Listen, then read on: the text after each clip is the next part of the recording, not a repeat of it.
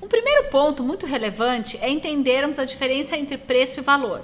Então, preço é aquele número monetário que se paga por um produto ou serviço. Então, por exemplo, a profilaxia custa 350 reais, plante custa 3 mil reais. Então, isto é o preço, é o número monetário que se paga por um determinado produto ou serviço. Valor é muito diferente, porque o valor é uma percepção individual. O valor tem um grau de subjetividade.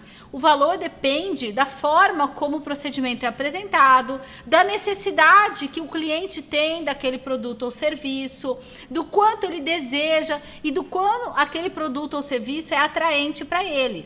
Justamente isso que nós trabalhamos na organização do método Power Doctor, que é a valorização ética e elegante do serviço odontológico dentro do contexto de prestação de serviço de odontologia.